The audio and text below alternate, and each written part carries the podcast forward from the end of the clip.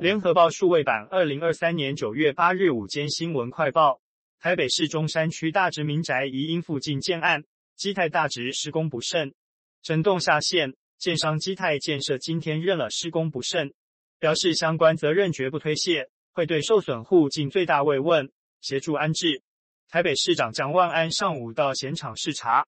指预防性撤离可能再扩大。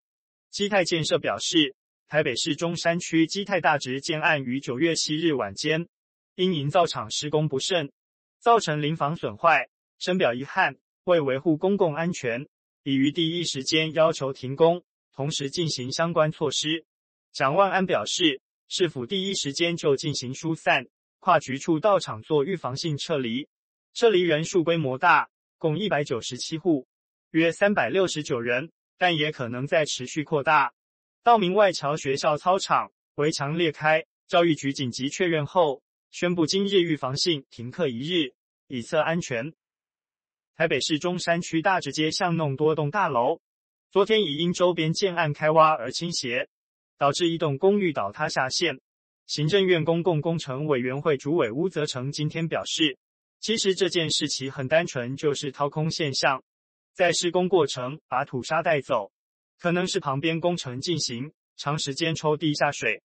连土沙都抽掉，造成连续壁有漏洞。近期将邀集相关单位召开研讨会检讨。吴泽成说，常常发生地层下陷会怪罪自来水公司，实际上是先有掏空，才会造成自来水管破裂，不因反果为因。高空吊挂也是这样，底下应该要清空。一年一度基本工资审议会今早登场，全国产业总工会、北市产总、全国金融业工会联合总会等劳团会前集结，要求明年基本工资调升到两万八千元，时薪一百八十六元，台湾才能摆脱低薪国耻。劳团也呼吁蔡英文总统兑现政见，尽速完成最低工资法立法，避免让基本工资沦为劳资喊价。今年基本工资月薪两万六千四百元，时薪一百七十六元。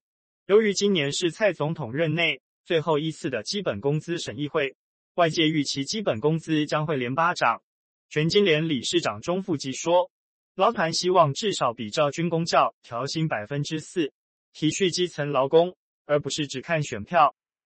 国庆日快到了，台湾高铁规划十月六日到十一日，为期六日疏运。期间加开南下八十班，北上一百零四班，共一百八十四班次列车，加上原有班次，总计一千零五十一班次。今天凌晨零时起开放订票，疏运期间也将提供两节到八节不等自由座。台湾高铁表示，配合九月二十三日周六补上班日，当日增开三班次北上列车，